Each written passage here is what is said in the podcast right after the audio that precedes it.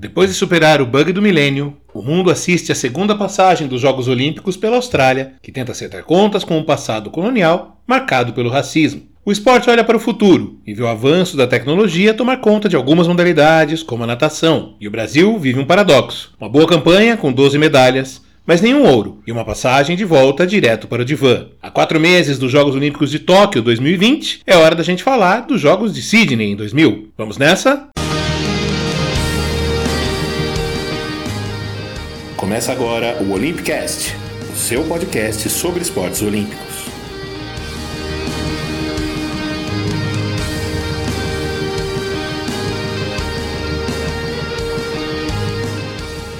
Bom dia, boa tarde, boa noite, bom momento. Eu sou Fernando Cesarotti e depois de um longo e tenebroso verão, de quase três meses sem novos episódios, chego com o Olympicast 29 para falar sobre os Jogos Olímpicos de Sydney, na Austrália, disputados de 15 de setembro a 1 de outubro de 2000, a última edição do século XX ou a primeira do terceiro milênio, a escolha do freguês. Eu, pelo menos, prefiro dizer que foi a última edição do século XX, do segundo milênio. Como experiência pessoal, essa foi a minha primeira Olimpíada a trabalho, eu tinha acabado de me formar, ajudei a produzir um manual bancado por uma das empresas patrocinadoras dos Jogos, manual esse que circulou em fascículos na revista Isto É, e foi a primeira vez que eu tomei contato com muitos dos personagens que a gente apresentou nas edições anteriores desse podcast. Depois, durante os Jogos, eu estava em outro emprego, mas ajudei a equipe que produziu o manual a alimentar um hot site da mesma patrocinadora, que produziu algumas reportagens especiais lá na Austrália. Posso dizer até que a semente do Olympicast nasce nessa Olimpíada, mas isso aí, é claro, são outras histórias. Depois de tanto tempo sem novos episódios, eu repito o recado da edição passada. Se você tem boas lembranças dos Jogos Olímpicos, curte as nossas histórias, deixe o seu recado pra gente nas redes sociais, arroba Olympicast, no Twitter e no Facebook ou então por e-mail, o Olympicast, dois. Compartilhe com a gente as suas memórias olímpicas e ajude a gente a divulgar esse conteúdo. Esse aqui é um podcast independente e que precisa da sua colaboração para ficar mais conhecido, ainda mais agora que faltam um pouco mais de quatro meses para os Jogos de Tóquio. E para começar a falar dos Jogos de Sydney, a gente vai então recuar até 1993 para entender como que foi a eleição da cidade australiana como sede da Olimpíada. A escolha. Antes de falar da votação final, vale a gente lembrar aqui uma historinha. Foi pensando nos Jogos de 2000 que pela primeira vez o Brasil se aventurou a sonhar em ser sede dos Jogos Olímpicos. Os mais jovens talvez não conheçam essa história, mas no começo de 1992, o então deputado federal Paulo Otávio apresentou ao presidente Fernando Collor um projeto que tinha a candidatura da capital como sede. A ideia seria celebrar os Jogos junto com os festejos dos 500 anos de descobrimento do Brasil, descobrimento entre muitas aspas. O Collor bancou a ideia, o projeto seguiu adiante, mas a candidatura era muito precária, foi muito mal avaliada pelos especialistas do COI e o próprio presidente da entidade, então, o espanhol Juan Antônio Samaranch, enviou aos brasileiros uma carta por meio do seu amigo João Avelange, que era o presidente da FIFA, recomendando a desistência. Acabou sendo a escolha natural, especialmente após após o impeachment do Collor, que foi afastado no começo de outubro, renunciou em 29 de dezembro. A gente comentou um pouco sobre isso no episódio da Olimpíada de Barcelona. A campanha de Brasília ficou só no anedotário olímpico brasileiro. Eu vou até deixar um link aqui na descrição para um site que tem algumas informações e até desenhos extraídos do projeto criado por Brasília. Brasília que depois seria a sede de alguns jogos de futebol no Rio 2016, mas isso também é outra história, coisa para a gente falar daqui a alguns episódios. A eleição acabou sendo em 23 de setembro de 1993, em Monte Carlo, e cinco cidades foram para a votação, no esquema já tradicional, a menos votada sendo eliminada a cada turno. Primeiro caiu Istambul, na Turquia, depois Berlim e em seguida Manchester, na Inglaterra. Sobraram Sydney e Pequim. A capital chinesa havia vencido as três primeiras rodadas, mas a candidatura australiana levou a melhor por causa de uma campanha ferrenha de rejeição aos chineses que foi encabeçada pela ONG Women Rights Watch, que via a escolha de Pequim como um endosso do mundo ao governo autoritário chinês, que repelia com muito rigor os protestos, como aconteceu em 89 no massacre da Praça da Paz Celestial. Então Sidney venceu essa votação decisiva por 45 a 43 com uma abstenção. E aí colocou em prática o seu plano de mostrar ao mundo uma Austrália moderna, aberta à globalização e integrada entre os antigos colonizadores brancos e os aborígenes, os habitantes originais da ilha que começou a ser ocupada pelos britânicos no século XVIII.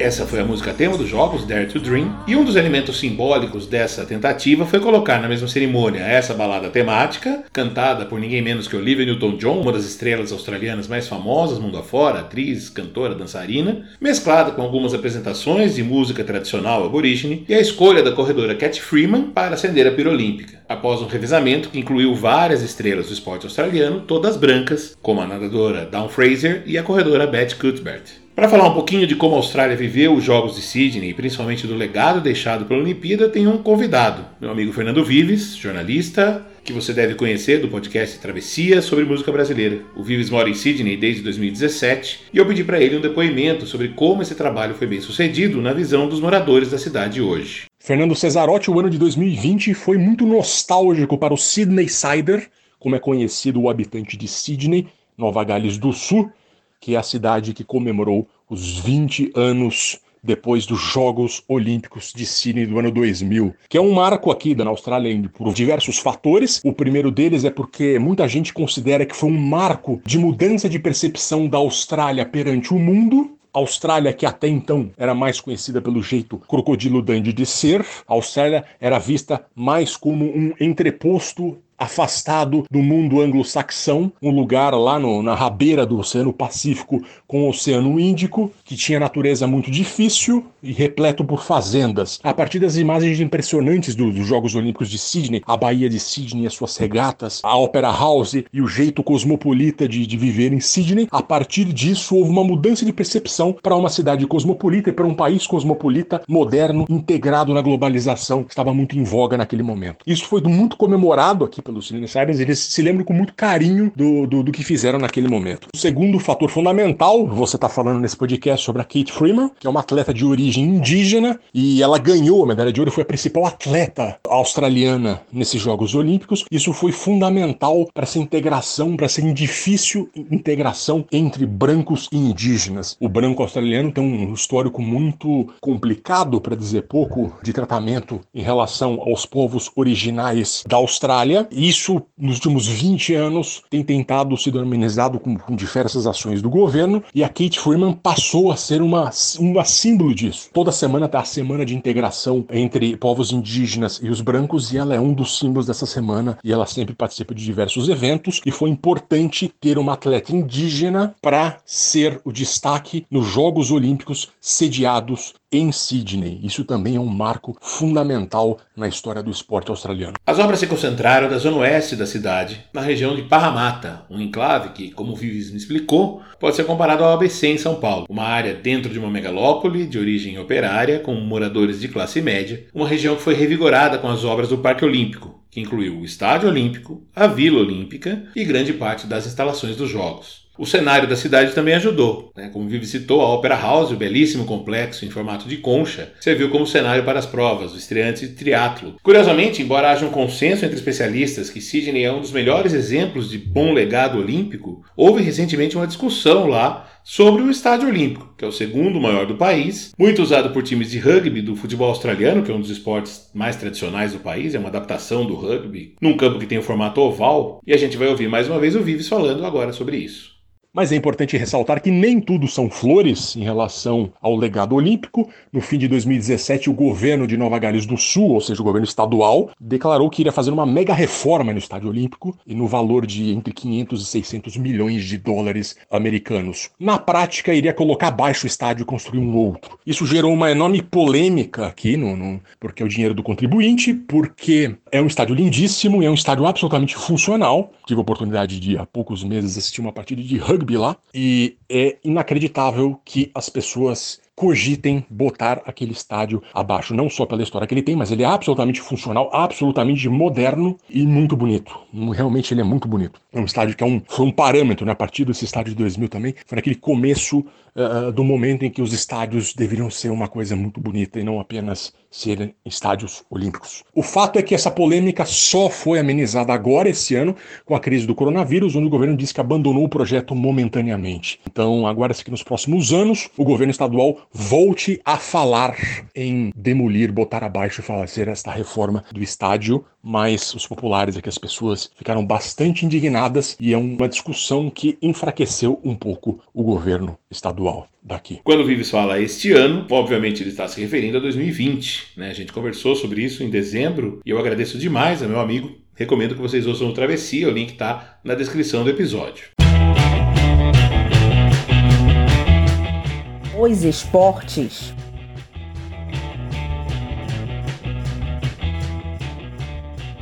Como eu citei agora há pouco, a gente teve em Sydney a primeira participação do triatlo, o esporte dos homens e mulheres de ferro que praticam na mesma prova natação, 1.500 metros em mar aberto, ciclismo de estrada, 40 km de pedalada e mais 10 km de corrida. Sem muito segredo, as provas são feitas uma após a outra, sem tempo de descanso. Quem chegar primeiro vence. Sydney também teve a primeira disputa da ginástica de trampolim, né, a popular cama elástica, na verdade trampolim acrobático no esporte, como parte das provas de ginástica, né, e a entrada das mulheres no levantamento de peso, que até então era reservado somente aos homens. E depois de estrear no salto triplo lá em Atlanta, as mulheres também passaram a disputar outras provas até então reservadas só ao masculino no atletismo, salto com vara e o lançamento do martelo. Com tudo isso, o percentual de mulheres subiu mais um pouquinho. Foram 4.069 mulheres e 6.582 homens, total de 10.651 atletas, 38,2% do gênero feminino. Em Atlanta esse índice era de 34%. E a promessa do COI é chegar à igualdade 50-50 em Paris 2024. Vamos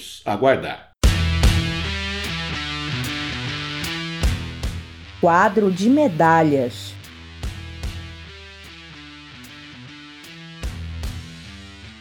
Uma curiosidade dos Jogos em Sydney é que foram disputados exatamente 300 eventos. Se a gente olhar hoje, o quadro não dá certinho 300 medalhas de ouro nem 300 de prata, porque houve alguns empates e algumas provas que terminaram sem vencedor. Dos 200 países então ligados ao Comitê Olímpico Internacional, apenas um não apareceu, o Afeganistão, banido após a radicalização do regime do Talibã que proibia a prática de esportes. A gente vai voltar nesse assunto daqui a pouco. Dos 199 países presentes, 80 ganharam pelo menos uma medalha. A liderança ficou com os Estados Unidos. 37 de ouro, 24 de prata, 32 de bronze, 93 no total. A Rússia vem em segundo, 32 ouros, 28 pratas, 29 bronzes, 89 no total. A China chegou em terceiro, com 28, 16, 14, 58 no total. A Austrália, país sede, ficou em quarto, 16 de ouro, 25 de prata, 17 de bronze, também 58. E a Alemanha fechou o top 5 com 13 de ouro, 17 de prata, 26 de bronze e 56 no total. O Brasil ficou em 53º lugar, com 6 medalhas de prata, 6 de bronze. O melhor desempenho entre os países que não ganharam nenhuma medalha de ouro.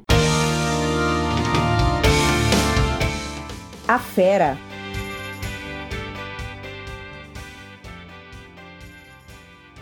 A gente já falou dela antes e é impossível não reconhecer a Cat Freeman como uma das grandes e mais simbólicas estrelas dos Jogos de Sydney. Ela nasceu em Mackay, no estado de Queensland, começou a correr aos 5 anos com a ajuda do seu padrasto. Seu desempenho em provas infantis lhe rendeu uma bolsa de estudos para cursar o ensino médio numa escola só para meninas e chamou a atenção também de um técnico, o romeno Mike Danila, que havia emigrado do seu país para fugir da ditadura do general Nicolae Ceausescu. A gente está aqui em 87 e como nós comentamos alguns episódios atrás, o Ceausescu foi fuzilado na noite de Natal de 1989 durante uma rebelião popular em Bucareste. A estreia da Cat Freeman como atleta internacional foi em 1990, como parte do time da Austrália que venceu o revezamento 4 por 100 nos Jogos da Commonwealth, na comunidade britânica, disputados naquele ano em Auckland, na Nova Zelândia. Era a primeira vez que uma atleta de origem aborígene ganhava uma medalha de ouro na competição e a Cat ainda tinha tinha 16 anos, faria 17 dali a um mês. Ela então começou a se especializar em provas mais longas, principalmente os 400 metros. Nos Jogos de Barcelona, ela chegou só até a segunda fase. Dois anos depois, em 94, ganhou ouro tanto nos 200 quanto nos 400 metros nos Jogos da Commonwealth em Vitória, no Canadá. Em Atlanta, 96, foi prata nos 400 metros, atrás apenas da francesa Marie-José Perrec. Foi o dia em que ela marcou, inclusive, o melhor tempo da sua vida, 48 segundos, 63 centésimos. A Cat Freeman ganhou ouro nos dois mundiais do ciclo olímpico seguinte, Atenas 97 e Sevilha 99. Em Sydney chegou como favorita e como um símbolo dessa integração racial do país, sendo escolhida, como a gente disse, como responsável por acender a pira olímpica. Para não perder a concentração, ela desistiu de disputar outras provas e se concentrou somente nessa missão. que cumpriu com muito louvor. Vestindo um agasalho verde com capuz que a cobria dos pés à cabeça, Cat assumiu a liderança na última curva e venceu os 400 metros com sobras, 49 segundos, 13 centésimos, levando o Estádio Olímpico ao delírio. Cat depois foi reduzindo seu ritmo, ganhou sua última grande competição em 2002, ajudando a Austrália a ser ouro no 4x400 dos Jogos da Commonwealth em Manchester, e depois se aposentou. De lá para cá, ela se destaca como ativista na busca da redução da desigualdade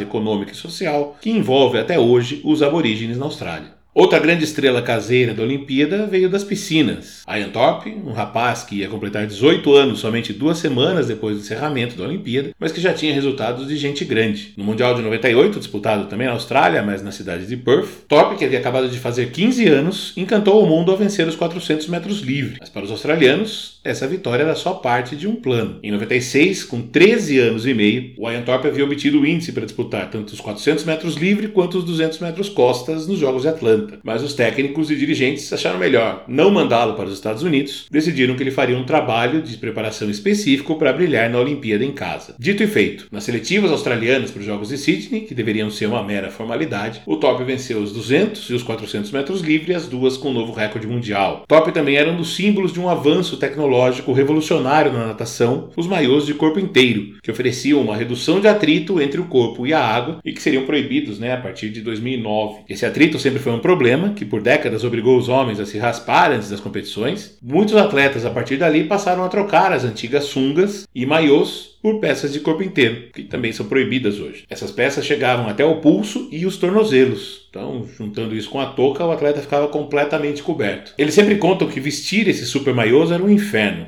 Eles eram muito justos e algumas vezes se rasgavam ou então provocavam lesões nas articulações, nos dedos, por causa do aperto para colocar. No caso do Ian Thorpe, houve até uma desinteligência comercial, já que ele tinha patrocínio pessoal da Adidas e a seleção australiana tinha contrato com a Speedo. Mas ele foi autorizado a usar suas próprias roupas e compensou. Bateu novamente o recorde mundial dos 400 metros livre, levou a medalha de ouro, além de fazer parte dos times campeões nos revezamentos 4 por 200 livre e 4 por 100 livre. Essa última foi no mesmo dia dos 400 metros, com um intervalo de pouco mais de 40 minutos entre as duas provas, e teve um sabor especial. Pela primeira vez, os Estados Unidos perderam essa prova. Inclusive, antes da final, o último nadador do time americano, o Gary Hall Jr., que tinha aquela fama de bad boy, de roqueiro e tudo mais, ele disse que a sua equipe esmagaria os australianos como se fossem guitarras num show de rock. O top caiu na piscina para a última perna da prova, um pouco à frente do Gary Hall, chegou a ser ultrapassado nos primeiros 50 metros, mas conseguiu se recuperar a vantagem, superou o cansaço, venceu a prova e os australianos fizeram um air guitar ali na frente da piscina para ironizar o Gary Hall. Essa prova ainda teve o Brasil em terceiro lugar, a gente vai falar um pouquinho sobre ela depois. Nos 200 metros livre, o top foi superado por outra estrela daquela edição, o holandês Peter van den Hoogenband, que também ganhou os 100 metros livre. O top ficou com a prata e ainda ganhou mais uma prata no 4 por 100 medley. A top seguiu brilhando nas piscinas por mais um ciclo olímpico. Nos Jogos de Atenas ganhou mais dois ouros, nos 200 e 400 metros livre. Também ganhou em Atenas uma prata no 4x200 e um bronze no 4x100 livre. O top acumulou ainda uma série de medalhas de campeonatos mundiais, em jogos da Commonwealth,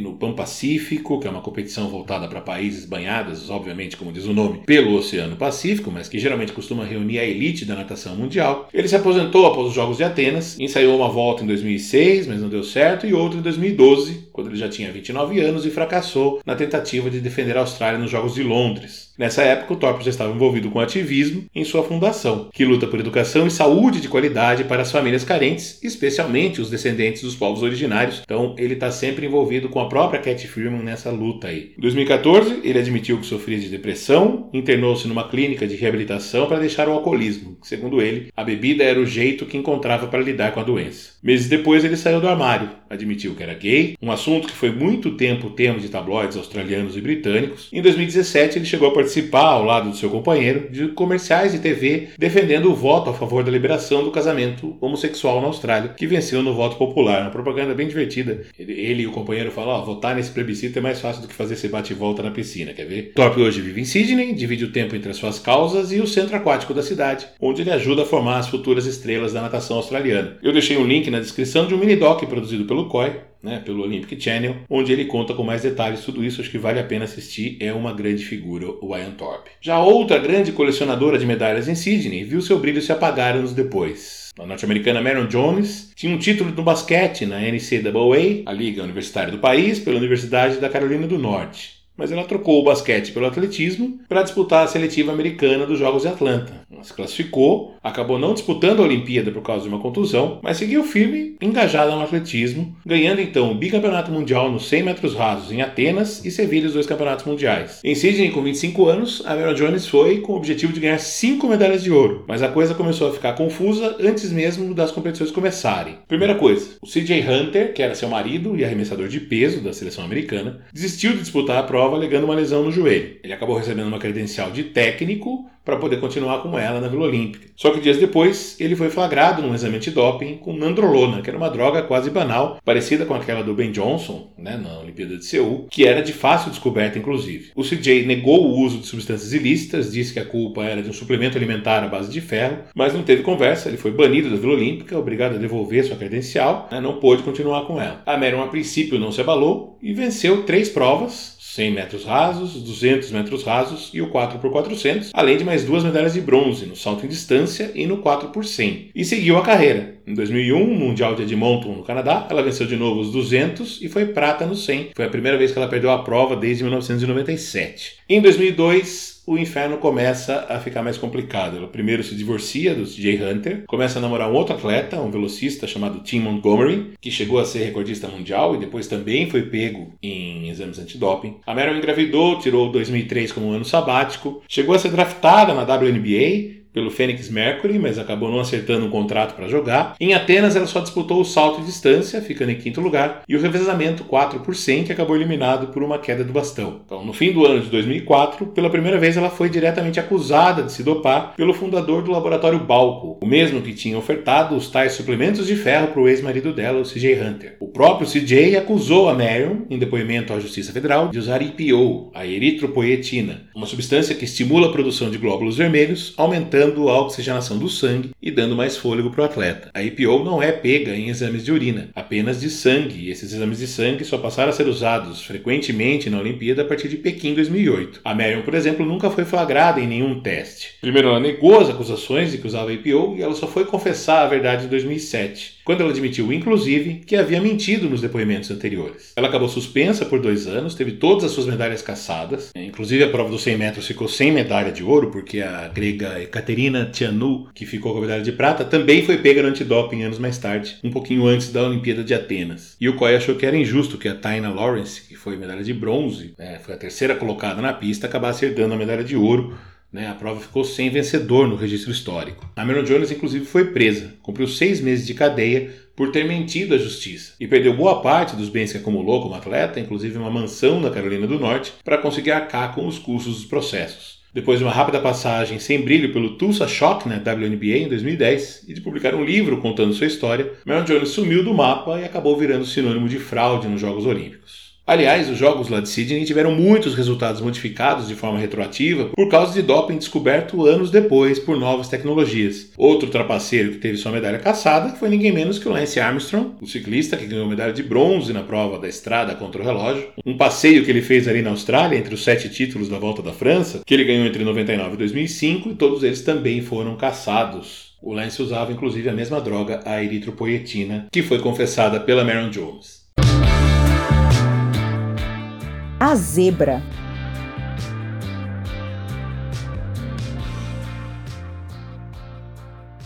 Alexander Karelin era uma lenda da luta greco-romana. Um bebê gigante, nascido com 5,5 kg, ele começou a lutar aos 13 anos, quando já media 1,79m e pesava 80 kg.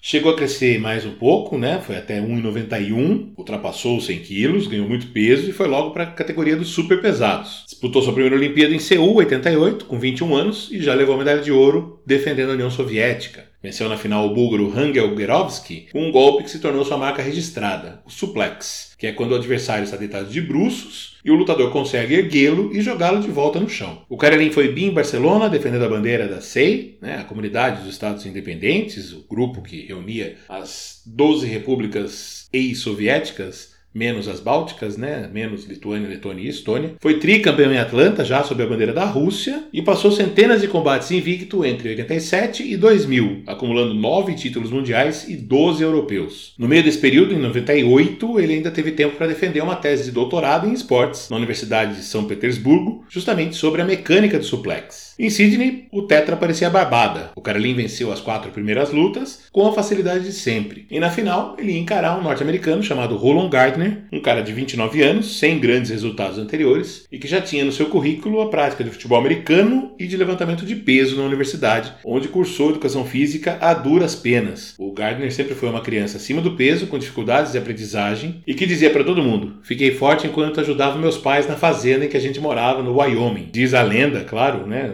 Quanto tem de lenda, quanto tem de verdade, que ele treinava levantando vacas. Pois bem, o Gardner achou um ponto praticamente com uma chave de pescoço muito rápida que ele aplicou durante um clinch e abriu vantagem. E o Karelin simplesmente não conseguiu aplicar o golpe do suplex, no qual ele era literalmente um doutor, porque o Roland Gardner era um pirulão de 130 quilos que soube se defender bem até os segundos finais da luta. Na saída do combate, o Karelin aceitou esportivamente a derrota e deixou os seus tênis esquecidos né, no tapete central, meio que para simbolizar sua aposentadoria. Ele passou a se dedicar à política, enquanto o Gardner ganhou o Mundial do ano seguinte, em 2001, e foi bronze nos Jogos de Atenas, quando após a última luta, né, quando ele ganhou a medalha de bronze, ele repetiu o gesto de tirar os tênis no centro do ringue, como homenagem ao Karelin, que estava ali nas arquibancadas acompanhando a luta. Fora do esporte, as vidas dos dois são completamente distintas. O Karelin hoje é deputado na sua região e um político bastante respeitado, próximo ao presidente Vladimir Putin, que nas horas vagas acompanha os jovens lutadores que trabalham com seu antigo treinador, que até hoje permanece na ativa. Já o Gardner enfrentou uma série de acidentes com motos e carros de neve e sobreviveu até mesmo à queda de um monomotor ali no estado de Utah. Ele chegou a pesar 215 quilos e participou de um desses reality shows de emagrecimento. Ele perdeu cerca de 80 quilos, mas abandonou o programa antes do último episódio, alegando problemas particulares, e hoje ele vive dando palestras motivacionais pelos Estados Unidos. Agora, uma das maiores surpresas e uma das maiores zebras de Sydney não foi exatamente um medalhista, sim um rapaz que competiu na primeira eliminatória dos 100 metros livre, que é a prova principal da natação, aquela com mais competidores, e ninguém estava dando muita bola para aquela bateria inicial que só tinha três desconhecidos de países sem nenhuma tradição nos esportes aquáticos. O Karim Bari, do Níger, Farkod Oripov, do Tadiquistão, uma das ex-repúblicas soviéticas, e um sujeito chamado Eric Mussambani, da Guiné Equatorial, que vestia uma modesta sunga azul clara, enquanto os rivais estavam com os trajes da moda, todos, né, macacão colado no corpo e tal. Só que os dois pareciam não conhecer muito bem a regra e eles queimaram a largada, caindo na piscina antes do tiro inicial. Eles foram então desclassificados e restou ao Eric, que primeiro pensou estar eliminado, continuar na prova. Teria que nadar sozinho, né? Ele teria que nadar sozinho. Quando ele caiu na água, Todo mundo percebeu então que o Eric Mussambani não era exatamente um nadador. Após 1 minuto 52 segundos e 72 centésimos de muita aflição, para ter uma ideia, foi um tempo pior, 7 segundos pior do que o ouro do Peter Van den Hoogenband nos 200 metros, né, o dobro da distância, o Eric saiu da piscina consagrado, aplaudido pela sua persistência e como um dos símbolos do espírito olímpico.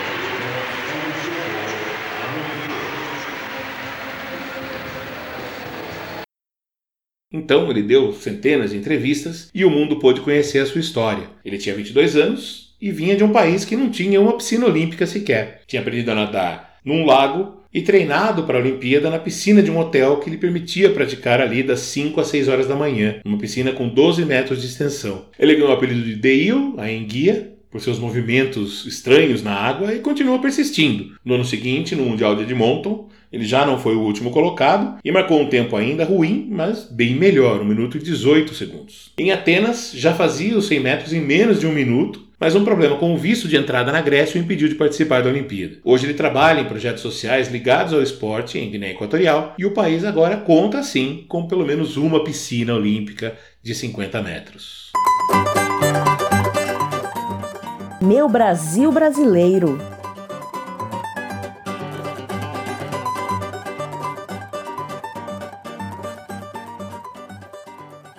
Mesmo na Olimpíada com mais esportes, mais eventos, o Brasil levou a Sydney uma delegação menor que a de Atlanta com 205 atletas, sendo 111 homens e 94 mulheres. Um dos motivos foi a eliminação de um esporte muito tradicional, o basquete masculino, que não conseguiu se firmar após a aposentadoria dos Schmidt e ficou de fora não só de Sydney, mas também perderia Atenas e Pequim. Outro motivo foi que o Comitê Olímpico Brasileiro decidiu apertar os critérios de seleção, garantindo que os atletas classificados, especialmente na natação e no atletismo, fossem capazes de obter resultados realmente decentes, e não apenas para fazer figuração né, e até o outro lado do mundo só para passear. Assim, o número de medalhas em relação à Atlanta caiu até pouco, de 15 nos Jogos de 96 para 12. Foi o segundo melhor desempenho histórico do Brasil em quantidade de medalhas. O problema foi a falta de ouro. Pela primeira vez desde Montreal, em 76, o hino nacional não foi executado nenhuma vez, ninguém levou a bandeira do Brasil até o alto do pódio. E olha que no primeiro dia a coisa parecia que ia ser boa. A natação estreou com uma medalha promissora, o bronze, no já citado revezamento 4 por 100. Austrália e Estados Unidos disputaram o ouro palmo a palmo, com a vitória do sprint final do Ian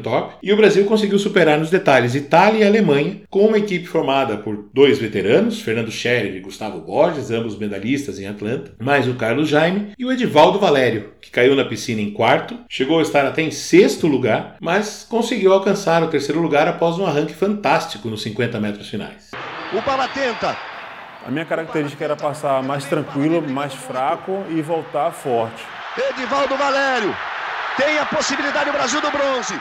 E aí, faltando 25 metros, eu já vim trancando os dentes, já sabia que eu estava em terceiro e que ali eu já não perdia mais. Tem a possibilidade o Brasil do bronze. É batida de mão na vitória. É batida de mão na vitória. É aquela, aquela sensação de chega, tá chegando. Vem a medalha, vamos bala. Vem a medalha, Brasil, é Brasil, é Brasil. Brasil! Aí quando eu toco na borda, a Xuxa já está ajoelhado, chorando. Nesse momento me abraça, chorando, emocionado. A festa brasileira. O baiano Bala garantiu o bronze. A medalha olímpica era uma coisa muito distante mas através de muita crença, muita energia positiva e muito querer de todos os quatro atletas, a gente conseguiu ganhar essa medalha olímpica. E foi feita nessa piscina aqui, ó, nessa raia. Eu fico emocionado demais de relembrar esse momento histórico para mim, para a natação baiana e para a natação brasileira porque diante de, tanta dificuldade, diante de tanta incerteza, um nadador de Salvador, negro, chegou do outro lado do mundo, aqui em Sydney, na Austrália, e atingiu um feito histórico, né? Baiano, de apelido Bala, Valério foi o primeiro atleta negro brasileiro a ganhar uma medalha olímpica na natação. Continua sendo até hoje o único. A gente ouviu agora a narração do Galvão Bueno para o final da prova e depois um trecho do doc Bala d'Água, um documentário que levou o Edivaldo Valério, anos atrás, de volta a Sydney e à piscina do centro aquático. Essa fala, inclusive, ele faz dentro da piscina. Esse documentário foi lançado em 2016, conta a história desse atleta, que também lançou um livro, Braçadas da Esperança, escrito em parceria com o jornalista Rafael Carneiro. Hoje, aos 42 anos, o Edivaldo trabalha com treinamento de jovens nadadores na Arena Aquática, um projeto da Prefeitura de Salvador. Só que essa expectativa pelo início promissor não se confirmou. E o Brasil não conquistou mais nenhuma medalha na piscina. Os pódios seguintes vieram com o judô, duas de prata. A primeira com o Thiago Camilo, então um menino de 19 anos, que lutava na categoria médio. Ele venceu três das quatro primeiras lutas por Ippon, mas na decisão perdeu para o italiano Giuseppe Madaloni, também por Ippon. A segunda medalha mais surpreendente foi do Carlos Honorato, um paulistano que tinha começado a lutar na lendária academia de Masao Shinohara, na Vila Sônia, ali perto do estádio do Morumbi. O sensei Shinohara foi um dos pioneiros do judô em São Paulo. Ele morreu em dezembro do ano passado, aos 98 anos, e a sua academia revelou, entre outros, ninguém menos que o Aurélio Miguel. O Luiz Shinohara, filho do mestre, foi judoca, disputou os Jogos de Los Angeles em 84, foi técnico e hoje é o coordenador técnico da Confederação Brasileira de Judô. Honorato era reserva, ganhou a vaga de última hora por uma contusão do judoca titular e então surpreendeu o mundo ao dar um ippon no campeão mundial, o japonês Hidehiko Yoshida. A cena é muito forte, quem quiser conferir no YouTube. O Yoshida quebra o braço ao tentar evitar a queda. Né? O Norato pega, joga para cima, golpe clássico do judô. Yoshida bota o braço esquerdo para tentar evitar a queda, não consegue e acaba quebrando o braço. Mas na final, o Honorato acabou perdendo ouro para o holandês Mark Huizinga. Acabou a primeira semana assim, Brasil com três medalhas, mas muitas decisões ainda por vir, e a primeira delas, uma das mais esperadas, também foi a mais frustrante. Adriana Beari e Shelda haviam dominado o circuito mundial do vôlei de praia nos três anos anteriores aos Jogos, tinham sido campeãs em 98, 99 e no ano 2000, acumulando vitórias e títulos nas areias do mundo inteiro e chegando a Sydney com um amplo favoritismo. No torneio disputado em formato de mata-mata, elas foram vencendo todos os jogos sem dificuldade até chegar à final, diante das locais Natalie Cook e Carrie Puthurst. Nas semifinais, as australianas eliminaram a outra dupla brasileira, formada por Sandra Pires, campeã em Atlanta com Jaqueline, e Adriana Samuel, vice ao lado da Mônica. No dia da decisão, a segunda-feira, dia 25 de setembro, Sandra e Adriana começaram bem para o Brasil, ganhando a medalha de bronze em cima das japonesas Takahashi e Saiki, mas na decisão, Adriana Beari e Shell erraram na hora errada, na hora que não podiam, e acabaram derrotadas em dois sets muito equilibrados, 12-11 e 12-10. Lembrando aqui que o vôlei de praia ainda usava vantagem nos jogos de Sydney, então os jogos das eliminatórias eram disputados em um set de 15 pontos, que podia ir no máximo até 17, e a final em dois sets de até 12 pontos. Depois o vôlei de praia mudou para a regra atual, que são sets de 21 pontos sem vantagem. Em Sydney, inclusive, foi o vôlei de quadra que estreou a regra atual, que não tem mais vantagem, né? Que antes era só um tie-break, agora vale para todos os sets. Muito abaladas, a Adriane e principalmente a Shelda choraram demais no pódio. E isso começou a criar entre os analistas a impressão de que os atletas brasileiros não tinham o devido preparo emocional para as grandes decisões. Dias antes, por exemplo, o futebol masculino havia sido eliminado por Camarões nas quartas de final, na morte súbita, um time que tinha Alex, Ronaldinho Gaúcho, entre outros, e que jogava 11 contra 9 na prorrogação após a expulsão de dois camaroneses. No fim, a seleção africana ainda levou a medalha de ouro em cima da Espanha nas cobranças de pênalti. No vôlei de praia masculino, a decepção também foi grande. Emanuel e Loyola, cotados entre os melhores do mundo, caíram nas oitavas de final. Zé Marco e Ricardo seguiram em frente, foram até a final, mas novamente o ouro ficou só no sonho. Derrota para os norte-americanos Blanton e Fonoi Moana por 2 a 0. Os americanos que eram fregueses dos brasileiros no circuito mundial foi mais uma prata bastante dolorida. Adriana finaliza a jogada. Marta saiu para receber. 8 segundos. Bola para Cíntia. O ginásio em pé. Bola para Adriana. Recebeu para dentro com a Alessandra. Vai tentar ir para sexta! Uh! Sexta do Brasil! Segundo e quatro para o final. O Brasil vai passar a semifinal.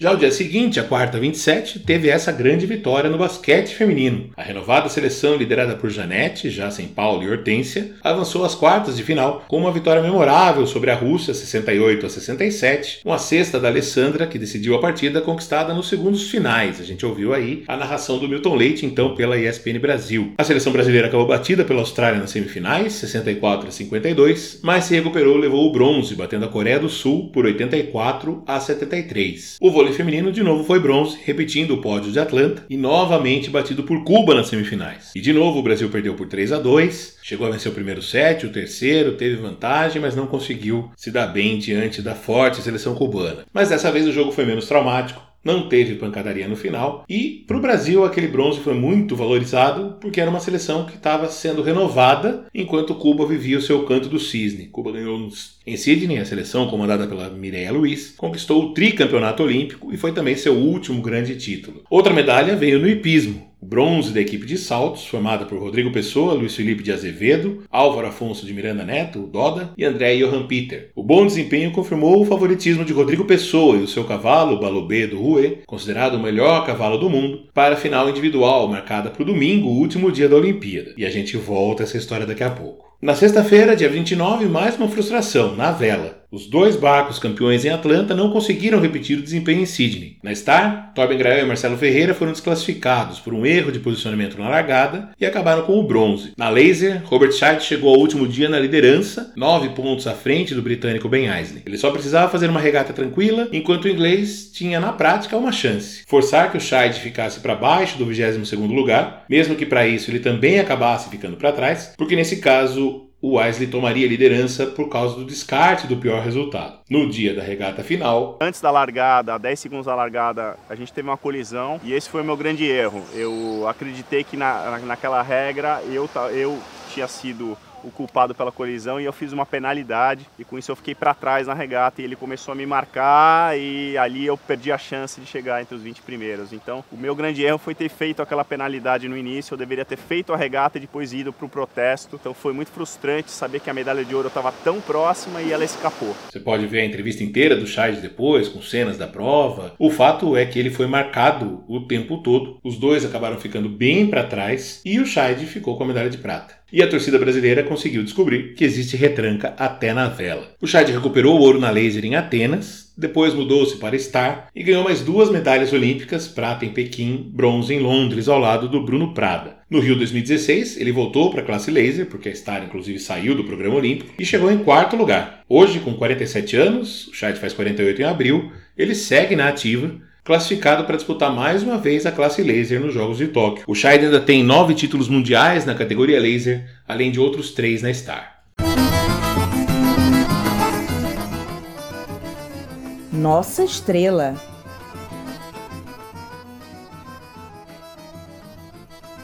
Se eu não errei as contas, a gente falou até aqui de 11 medalhas. A mais bacana e especial foi mesmo a última, foi a prata conquistada pelo revezamento 4 por 100 metros rasos. Em Atlanta, a equipe formada por dois veteranos, Robson Caetano e Arnaldo de Oliveira, e dois jovens, André Domingos e Edson Luciano, ficou com a medalha de bronze. Renovada, com Rafael Oliveira e Claudinei Quirino no lugar de Robson e Arnaldo, a equipe venceu o PAN de Winnipeg no Canadá e foi bronze no Mundial de Sevilha, as duas competições em 1999. Assim, o quarteto treinou para os Jogos de Sydney com a expectativa de pelo menos repetir o terceiro lugar. Houve algumas tretas no caminho, a troca do Rafael pelo baixinho Vicente Lenilson, considerado um ótimo largador, e uma discussão para ver quem fecharia a prova. Porque, né, quem fecha a prova sempre é aquele cara que aparece nas imagens, que tem o nome em destaque. Só que o André Domingos, que gostaria de fechar a prova, acabou sendo escalado para ser o terceiro homem, porque na visão da comissão técnica ele fazia melhor a curva. O Claudinei Quirino, que também competia nos 200 metros, foi o escalado para fechar. Na primeira fase, o Brasil, que chegou tinindo, fez o segundo melhor tempo, só atrás dos Estados Unidos, favoritos disparadíssimos. O otimismo aumentou com a eliminação do time do Reino Unido, que errou numa das passagens de bastão. Nas semifinais, o Brasil fez o terceiro melhor tempo, atrás também de Cuba, mas vacilou na segunda passagem de bastão, de Edson Luciano para André Domingos, um susto ali que todo mundo levou. No sábado, 30 de setembro, numa das últimas provas do programa do atletismo,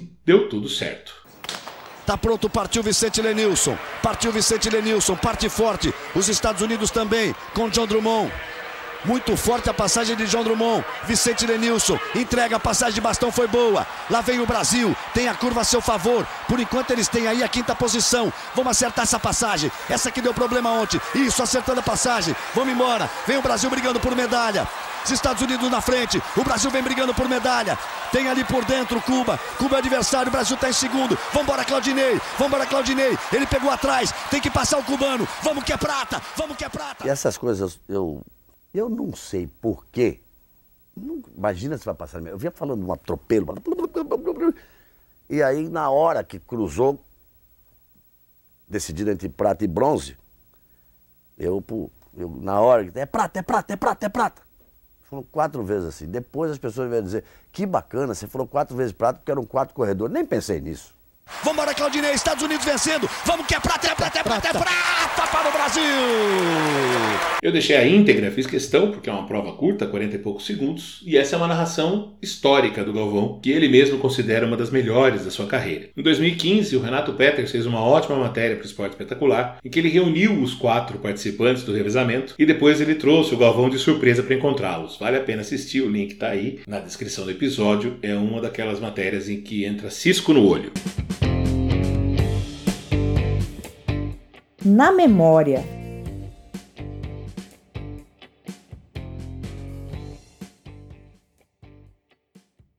Chegou então o último dia. O Brasil vinha com seis medalhas de prata, seis de bronze e tinha duas esperanças de ouro. Uma delas era na maratona, mas o Vanderlei Cordeiro de Lima, que tinha sido campeão no PAN de Winnipeg, não se deu bem com o calor ali de Sydney, acabou apenas em 76º lugar. A vez do Vanderlei brilhar seria em Atenas, isso a gente vai contar no próximo episódio. Sobrou então o hipismo. Os resultados da prova de equipes na quinta tinham servido para definir os finalistas da prova individual. E dos quatro brasileiros, apenas o Doda não se classificou. Na primeira passagem, o Rodrigo, junto com seu Balubê do Rouet, zerou o percurso, assim como o canadense Thomas Velin, o holandês Jeroen Dubeldan, que era considerado outro grande favorito, e o saudita Khaled Aleid. Na segunda volta, todos cometeram faltas. Rodrigo e Baluê eram o último conjunto e só precisavam passar livres pelo percurso para levar o ouro. Mas o Balubê bateu num obstáculo logo no primeiro salto. Ainda assim, se não cometesse mais erros, a dupla brasileira disputaria um percurso extra pelo ouro. Só que depois, diante de um obstáculo duplo, o Balubê simplesmente desistiu. Ou, na linguagem equestre, refugou. Uma palavra que ficaria muito popular no linguajar brasileiro nos dias seguintes. Me surpreendeu já o esforço grande que ele fez no triplo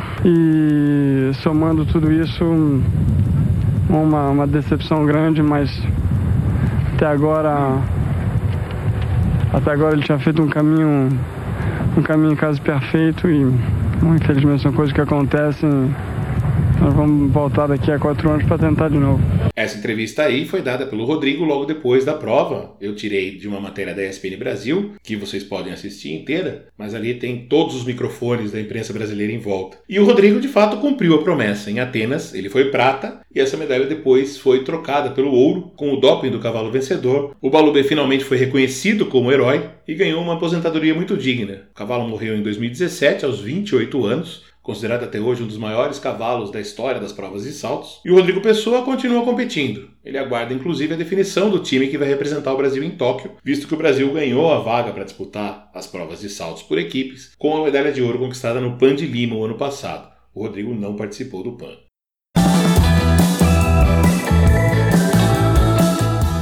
O mundo ao redor.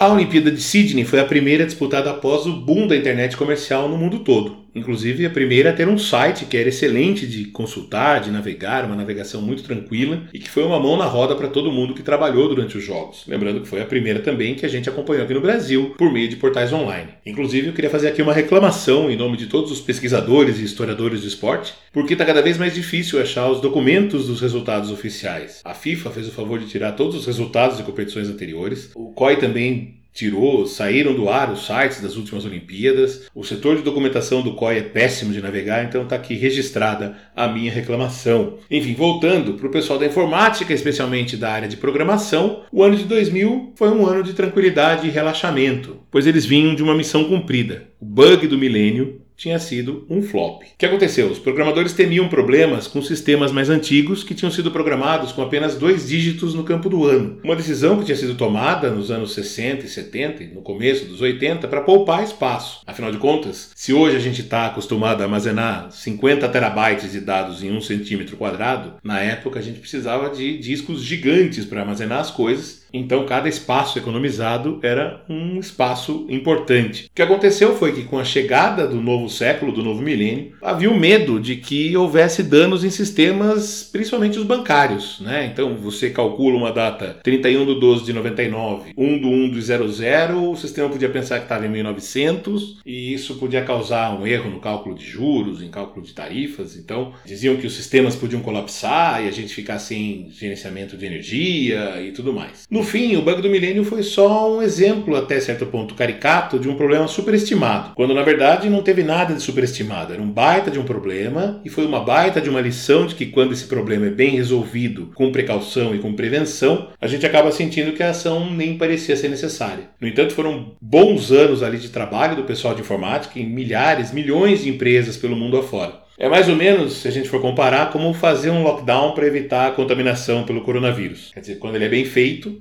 parece uma ação desnecessária, quando foi justamente por isso que alguns países conseguiram passar pela pandemia com um número relativamente baixo de mortes. O bug do milênio, no fim, deixou uma lição de prevenção que aqui no Brasil a gente não aprendeu.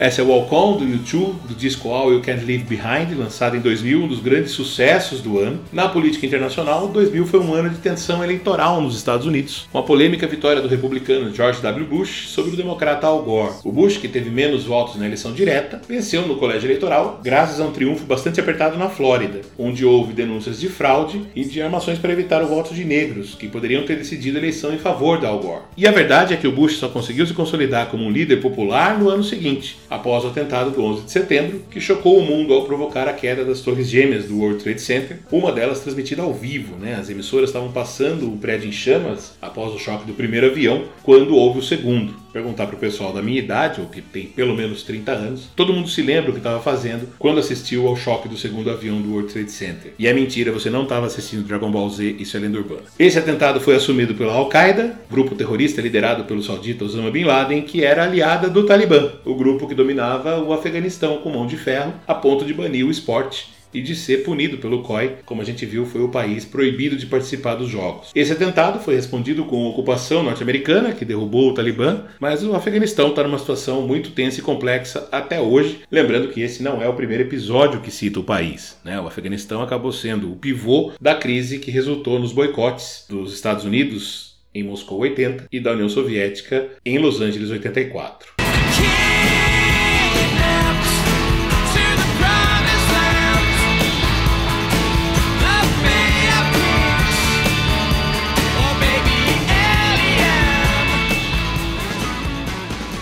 Caso marcante da política internacional em 2000 foi uma disputa pela guarda de um bebê chamado William Gonzalez. Ele foi resgatado ali no mar entre Cuba e a Flórida em novembro de 99. O Elian viajava com a mãe num bote que naufragou com outras pessoas. Ela acabou morrendo afogada e ele, que tinha seis anos, se salvou depois de ficar boiando num dos destroços por estimados dois dias. A família da mãe, que era exilada em Miami, a quem ela ia se juntar, queria a guarda do garoto, que depois de muita confusão diplomática acabou sendo devolvido ao pai, que seguia em Cuba. Elian acabou virando um garoto propaganda do regime comunista e vive até hoje na ilha, onde se formou engenheiro e trabalha trabalha numa indústria plástica. No ano passado, inclusive, em 2020, ele virou notícia ao anunciar que seria pai. Parte dessa história está contada nessa canção que a gente está ouvindo, Baby Alien, do Manic Street Preachers, uma banda que é do país de Gales, mas que é notória simpatizante de regimes de esquerda e do governo cubano. Inclusive, eles já estiveram tocando em Havana quando o Fidel Castro ainda era vivo. Essa música saiu no álbum Know Your Enemy, que é de 2001, um baita disco, diga-se de passagem. Você tem tudo que eu quero para ser meu problema. Eu tenho as mãos penduradas nas suas algemas. Aqui no Brasil a gente viveu uma festa, mas uma festa muito meia-boca, pelos 500 anos da chegada oficial dos portugueses ao país com direito a um relógio comemorativo que foi espalhado em vários lugares, e uma tentativa de simulação da caravela, da esquadra de caravelas de Cabral, que foi um fracasso completo. A TV Globo realizou um festival de música que recebeu mais de 23 mil inscrições e terminou com a vitória desta canção.